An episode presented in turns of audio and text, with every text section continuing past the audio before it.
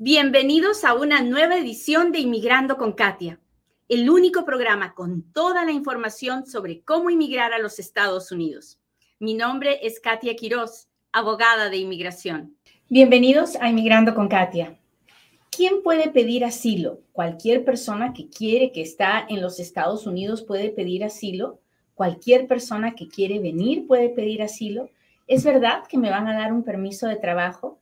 De eso hablamos hoy.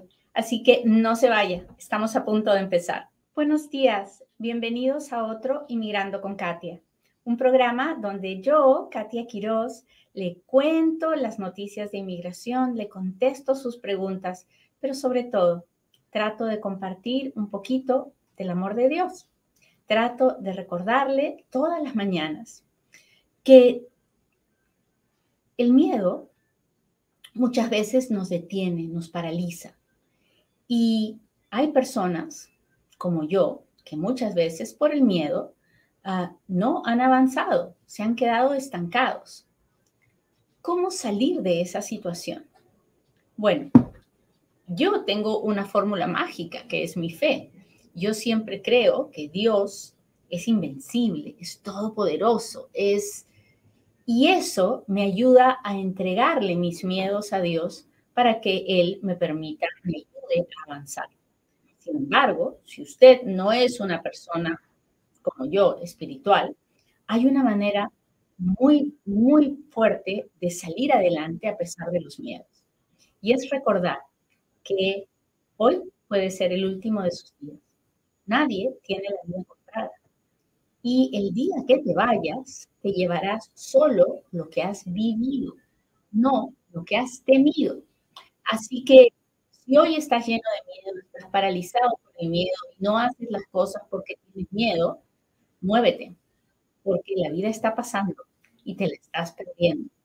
Y es posible que al moverte te vaya bien y celebraremos. Es posible que te vaya mal, ni modo, te levantas, te sacudes y avanzas. Lo habrás vivido.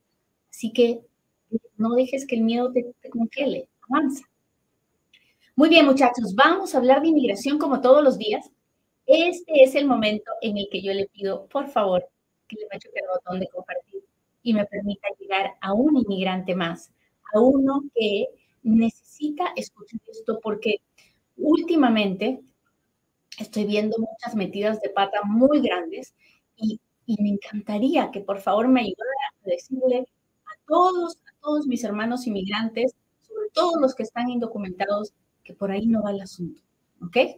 Entonces, primero, hoy vamos a hablar del asilo. Y, de las, y todo, porque todo el mundo habla del asilo, ¿no? Todos esos miles de personas que están viniendo de afuera y que quieren aplicar por asilo. Y las personas que están acá, que vienen con visa de turista y que quieren aplicar por asilo. Y todas estas personas, la mayoría, viene con una idea súper equivocada de lo que es el asilo. Así que vamos a empezar por darles una vez más la definición de qué cosa es el asilo político. Asilo es cuando yo puedo probar, pruebas, ¿ok? Que estoy siendo perseguido, me persiguen, me atacan, me quieren hacer daño donde mi país, estoy huyendo de mi país, y me están persiguiendo por una de estas cinco razones. ¿Hasta ahí vamos bien? Usted dirá, ay, sí, Katia, qué fácil eso. No, no, es que espérese, que después parece fácil, pero no es. Me estoy huyendo porque en mi país me persiguen por mi raza, porque soy blanco, porque soy negro, porque soy indígena, por, por mi raza, por mi religión, porque soy católico, porque soy cristiano, porque soy evangelista, porque, por su religión. Raza, religión, por mi opinión política. Y no significa que es que yo opino y nadie sabe mi opinión o solo mi familia sabe de mi opinión. No, cuando es por opinión política es porque hay una persecución en contra de militantes de un partido político o de personas que a viva voz públicamente hablan en contra de esa facción política, ese partido político o el gobierno y es algo público que se puede probar. ¿Ok? Raza, religión, opinión política, ah, mi nacionalidad. Soy ucraniano y estoy viviendo y mi papá y mi mamá son ucranianos, pero nací en Rusia, en Rusia y están persiguiéndome, no me dejan vivir, me acosan, quieren que me vaya, me están votando, no tengo a dónde ir. Entonces, raza, religión, opinión política, nacionalidad, o porque soy parte de un grupo especial y mi gobierno no me va a proteger. ¿Ok?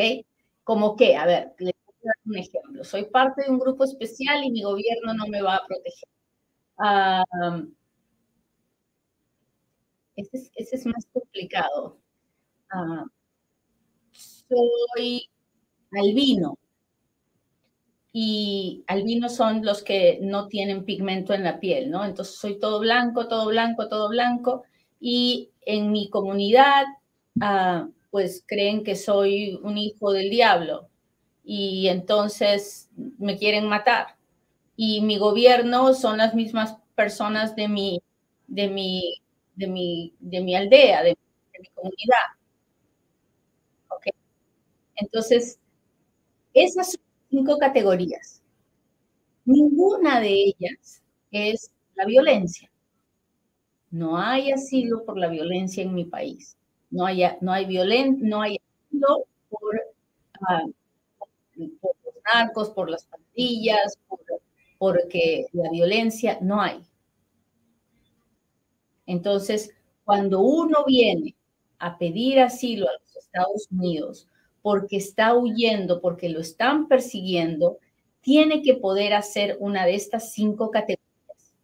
Tal vez usted es parte de un grupo especial porque usted es parte de un grupo de personas que está siendo perseguido por el narcotráfico y el narcotráfico está, está inmerso en la policía, inmerso en los militares, nadie puede ayudar, usted está huyendo por su vida, y, tiene pruebas de que, de que el gobierno no lo va a proteger y que usted ha tratado de buscar protección y su gobierno no lo va a proteger.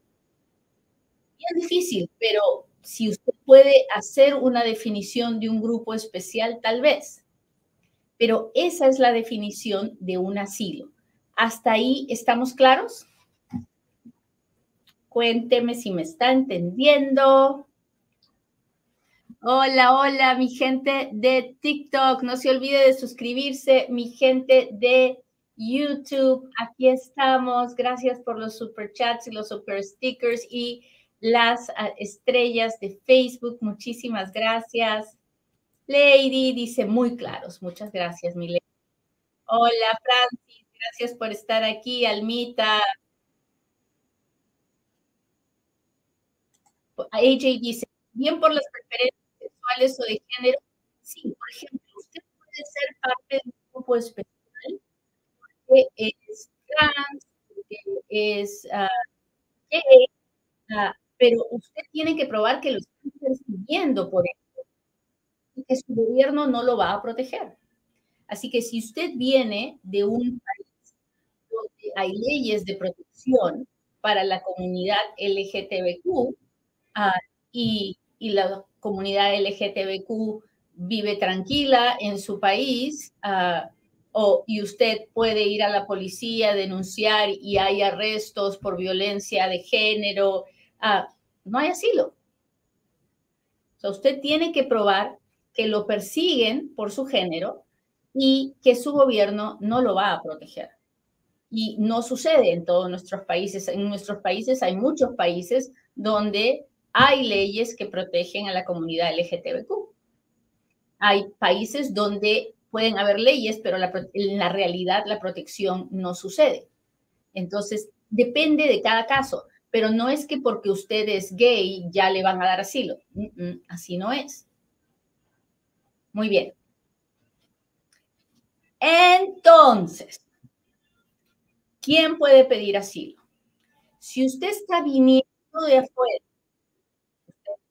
fuera de los Estados Unidos y usted quiere venir a pedir asilo, usted puede venir a pedir asilo siempre y cuando tenga pruebas para que tenga un chance de que le den el asilo. Si usted viene sin pruebas, créame que no le van a dar ningún asilo. Ahora, ¿por qué tiene que venir con pruebas? Porque el que viene de afuera a pedir asilo por la frontera terrestre se está entregando para ser puesto en proceso de deportación. O sea, no está viniendo a tocar la puerta, y señor, por favor, deme asilo. No, está viniendo a decir, aquí estoy, sé que me va a poner en proceso de deportación, sé que si me niegan me van a dar una orden de deportación, pero quiero intentarlo, quiero pedir asilo porque tengo pruebas y si el juez me da el asilo, entonces me voy a poder quedar a vivir en Estados Unidos. Si no me lo da, entonces voy a tener una orden de deportación y me voy a ir. ¿Hasta ahí estamos claros?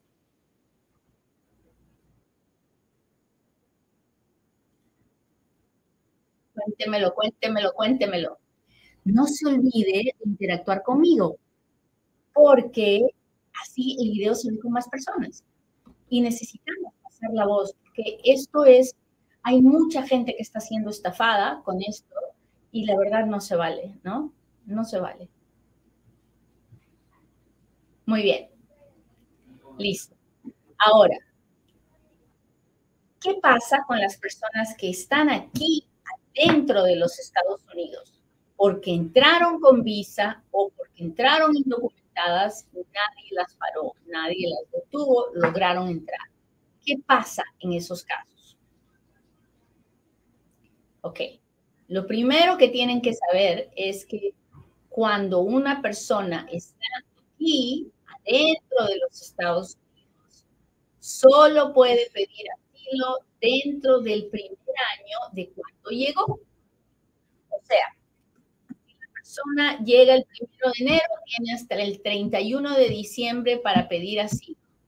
Si usted llegó hace 10 años, hace 5 años, hace 8 años, hace 20 años, y hoy día se le aparece a alguien, abogado, llena papeles, lo que sea, y le dice, aplica por asilo, te voy a conseguir un permiso de trabajo, no, de mí. No, no, no, no, no, no. Porque la aplicación de asilo se va a presentar. El, ellos, la inmigración va a recibir la aplicación. A, a los 150 días, si es que no le han llamado a la entrevista, es posible que le den el permiso de trabajo. Pero de todas maneras, le van a negar el asilo, le van a poner en proceso de deportación y le van a negar ese asilo porque solo se puede pedir asilo dentro del primer año de que uno llegó. Ok, ahora sí, voy a tomar la lección. ¿Cuánto tiempo tiene una persona que está aquí adentro, que entró sin problemas para pedir asilo? Escríbame. Agarre su teléfono y escriba. ¿Cuánto tiempo desde que entró? A ver, a ver, a ver quién me hace caso. Hola, William. Cristina, muy bien, muy bien, muy bien. Eso es, muchachos. Lady, muchas gracias. Es con su apoyo que Inmigrando con Katia funciona. Entonces, ¿cuánto tiempo? Miri Mer CBS en Instagram. Un año. Así es. Un año. Eso es todo. Un año si nos pasamos del año, ya fue, ya fue. Voy a meterme nada más en la boca del lobo. Va a ser como entregarme para que me deporten. Así que esto es fundamental que se lo contemos a todo el mundo. No se debe hacer una aplicación de asilo político después del año que uno llegó y no se debe hacer solo para tener un permiso de trabajo. No, no, no, no. Hay millones de personas en este país que están indocumentados, que no tienen un permiso de trabajo, no tienen una orden de deportación. Eso es mil veces preferible a tener una aplicación de asilo político, estar en proceso de deportación, teniendo el permiso de trabajo, porque lo más probable es que esa persona va a terminar con una orden de deportación. Y tener una orden de deportación es algo muy serio, muy, pero muy, pero muy, pero muy serio. Así que tenga mucho cuidado de no dejarse estafar por nadie, por nadie, por nadie. Si la cosa suena demasiado bonita, algo no está bien. Nada en inmigración es demasiado bonito. Las leyes de inmigración son horrorosas. Las leyes de inmigración son arcaicas. No hay una píldora mágica para arreglar papeles. Nadie puede arreglar por el tiempo. El, ese cuento del tiempo no existe. Por eso es tan importante que usted tenga cuidado cuando hace las cosas. No se deje llevar por nadie que le venda algo. Si, si tres abogados le han dicho no se puede hacer nada y viene uno y le dice, sí, sí, sí, son tantos miles de dólares y mira que yo te arreglo un permiso de trabajo, el permiso de trabajo no es la residencia. Muchas veces, como en estos casos donde la gente mete casos de asilo solo para tener un permiso de trabajo, es prácticamente dictar su propia sentencia. Tenga mucho cuidado. Bueno, igual que las personas que están fuera de los Estados Unidos y quieren venir, la persona que está aquí adentro de los Estados Unidos y va a hacer la aplicación de asilo con la oficina de asilo debe de tener pruebas. Y entonces la gente me dice, pero ¿qué tipo de pruebas? Pues yo tengo una regla que es cuando yo hago una declaración de asilo político, cada línea de lo que yo escribo tiene que tener un documento de prueba. Entonces, yo digo, yo soy Katia y nací en Perú. Aquí está mi acta de nacimiento. Mi mamá y mi papá eran tal. Aquí está mi acta de nacimiento. Yo crecí en esta la ciudad de Lima. Aquí está, ah, mi, mi DNI, que es mi documento de identificación de Perú. Yo viví en esta dirección. Aquí está mi documento de identidad. Yo trabajaba en esta empresa. Aquí está mi boleta de pago de la empresa. Y un día salí a la calle y me pasó esto y me atacaron. Aquí está mi denuncia de la policía que me atacaron. Y tuve que ir al hospital. Aquí está el récord del hospital. Se da cuenta, cada tres cosas que yo digo, tengo una prueba. Así es como se hace un caso de asilo político. No se hace con una historia, porque las historias se las lleva el viento. Tiene que tener pruebas. ¿Hasta ahí estamos claras? Muy bien. Pues yo sé que les he dado mucha información en un tiempo muy corto, pero espero, por favor, que me ayude a compartir esta información. Es tan importante tan importante que la gente no meta la pata y se autoestrangule. ¿Ok? Muy bien, ahora sí, hágame sus preguntas porque ahora es cuando Katia responde.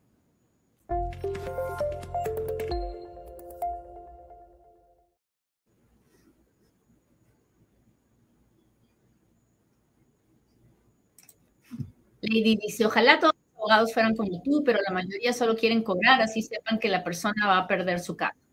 Ok, entonces, no es la mayoría, la mayoría son gente bien decente, la mayoría son gente que le gusta tomar casos cuando hay un caso. Pero esos probablemente no son los más famosos porque son los que menos casos toman, ¿no?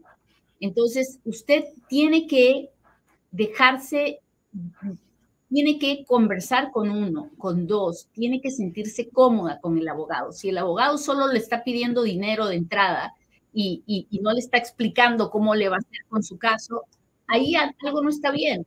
Es cierto, yo le creo que hay abogados que solo están buscando hacer dinero, pero nosotros nos podemos dar cuenta de eso, ¿verdad? Mire usted si usted ve los, las opiniones que tiene la gente de mí, la gente que escribe algo feo de mí son los que vinieron a una consulta y yo les dije que no podía hacer nada. y les molestó haberme pagado la consulta. Ese tipo de gente prefiere ir a una consulta gratuita donde le van a decir lo que quiere escuchar y le van a sacar su dinero. Yo no puedo hacer eso, por eso cobro por una consulta, porque le voy a decir la verdad. Mi tiempo tiene un valor, porque tengo que comerte, ¿no? Tengo que vivir. Pero a la gente le molesta que no le digan lo que quiere escuchar. Entonces, es importante que cuando un abogado que hace su mejor esfuerzo le dice, por ahí no es, no se meta por ese lado, por ahí no es, usted lo vea como que es Dios tratando de proteger. Muy bien, sigamos. Recuerde, mi gente de TikTok, si es un suscriptor, voy a darle prioridad a contestar sus preguntas, así que a todos mis suscriptores, por favor, escriban sus preguntas ahora.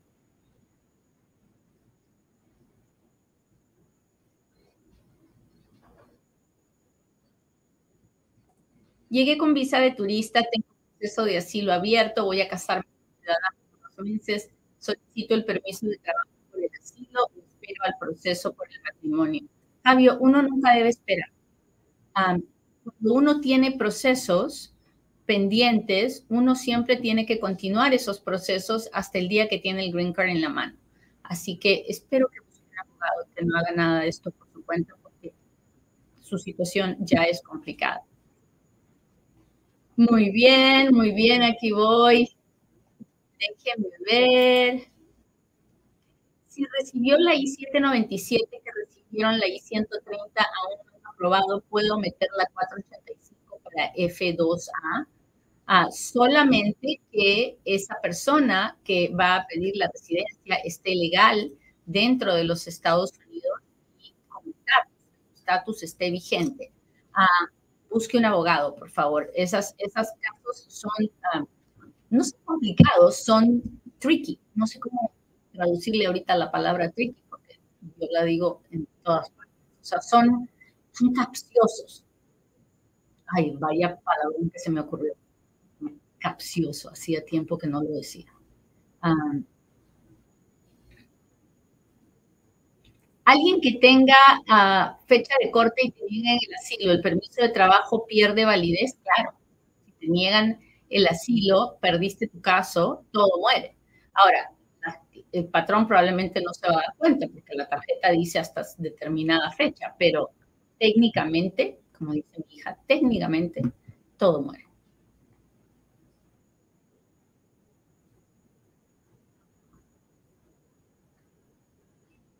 Ya fui a huella, también el examen médico, ¿cuánto tarda en llegar el permiso de trabajo? No lo sé, no sé en base a qué el permiso de trabajo.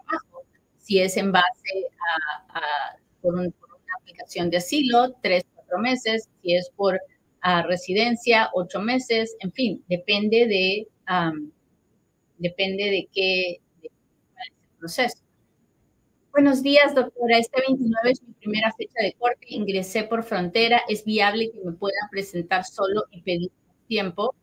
De que es posible, es posible. De que el juez de buen humor y le quiera dar más tiempo, ahora eso es otra cosa. Pero de que usted lo puede intentar. Pero de que riesgo, es un riesgo. Ahora, yo sé, yo hablo duro y directo, pero es que eso es lo que usted necesita escuchar, usted no necesita que le decoren la píldora, ¿no? O sea, ya de eso tenemos bastante. Si me dieron cierre administrativo, ¿puedo recuperar el dinero de la fianza? No. El cierre administrativo no ha terminado su proceso de deportación. El cierre administrativo solamente lo ha dormido. Cuando uno reclama el dinero de la fianza es cuando su caso ha sido terminado, ha concluido. A ver, déjeme ver acá. Ahí voy, ahí voy. Y muchachos, ustedes se preguntarán, mi gente de TikTok me está mirando con una línea blanca alrededor, no encuentro el botón que era. Así que no, no sé por qué no, no lo encuentro. Entonces este es el único que se le parece más. Así que discúlpeme, perdónenme, pero soy media bestia para esto.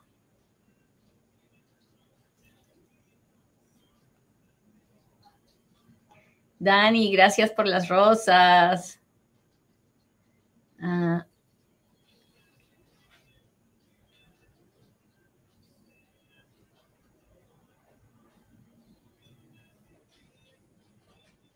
Déjeme ver. Si me divorcio, ¿qué pasa con el caso? Pues si el caso es de usted, no pasa nada, pero si usted es un derivado del caso de su esposo o de su esposa, pues ahí murió la flor. Ya usted está fuera.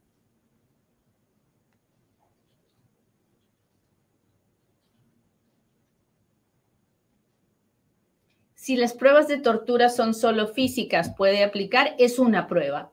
Si usted tiene marcas físicas, por ejemplo, yo tuve un cliente que llegó del Medio Oriente y que había sido perseguido por su, por su religión, ¿no?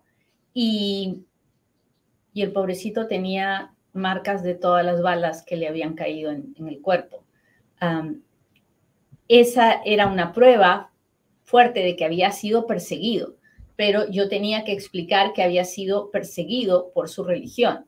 Entonces también tuve que presentar el acta de bautismo, de que era católico, el acta de bautismo, su acta de nacimiento, tuve que explicar de qué, de qué zona venía de, de Irak, ah, tuve que contar, o sea, el, eh, si hubiera solo tenido las pruebas de su cuerpo, eh, la declaración del, del, médico que lo, que lo ah, esculcó ah, no es suficiente, porque eso solo me prueba que lo, que lo balearon. Pero no hay asilo por la violencia, recuerde, por la pura violencia no hay asilo. Tiene que ser una persecución por su raza, religión, lo que les he contado. En este caso era por la religión. Y sí, claro, las, las fotos de todos los, los impactos de bala las marcas que él tenía fueron una prueba muy fuerte, pero no fue solamente eso. A ver, déjeme ver. Si me cerraran el caso de asilo, ¿puedo pedir la fianza que pagué al entrar a Estados Unidos o me la devolverán? Depende, pues, si se la cerraron administrativamente, no, todavía no. Si ya se le terminaron el caso de corte, entonces sí. Demora un montón de meses, ah, pero sí se la devuelven. Hola Laurita, gracias.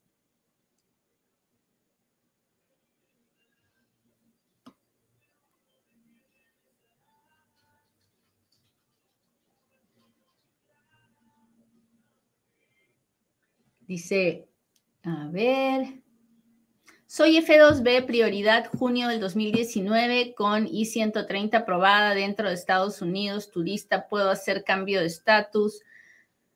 Ah, no creo, porque la F2B no está en el 2019. La F2B está como en el 2015. Así que no, no, no lo creo.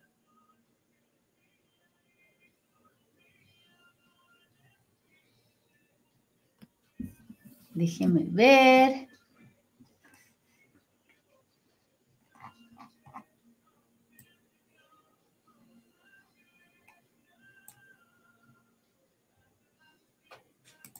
¿Puede mi esposo arreglar sin salir del país? Estamos casados por tres años y soy ciudadana americana.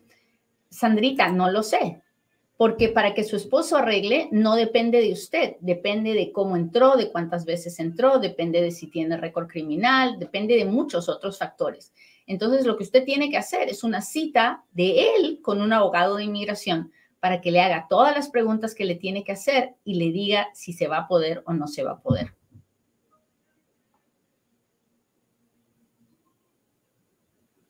Carlos dice, nadie califica para asilo. No, no es cierto, no es cierto, Carlos.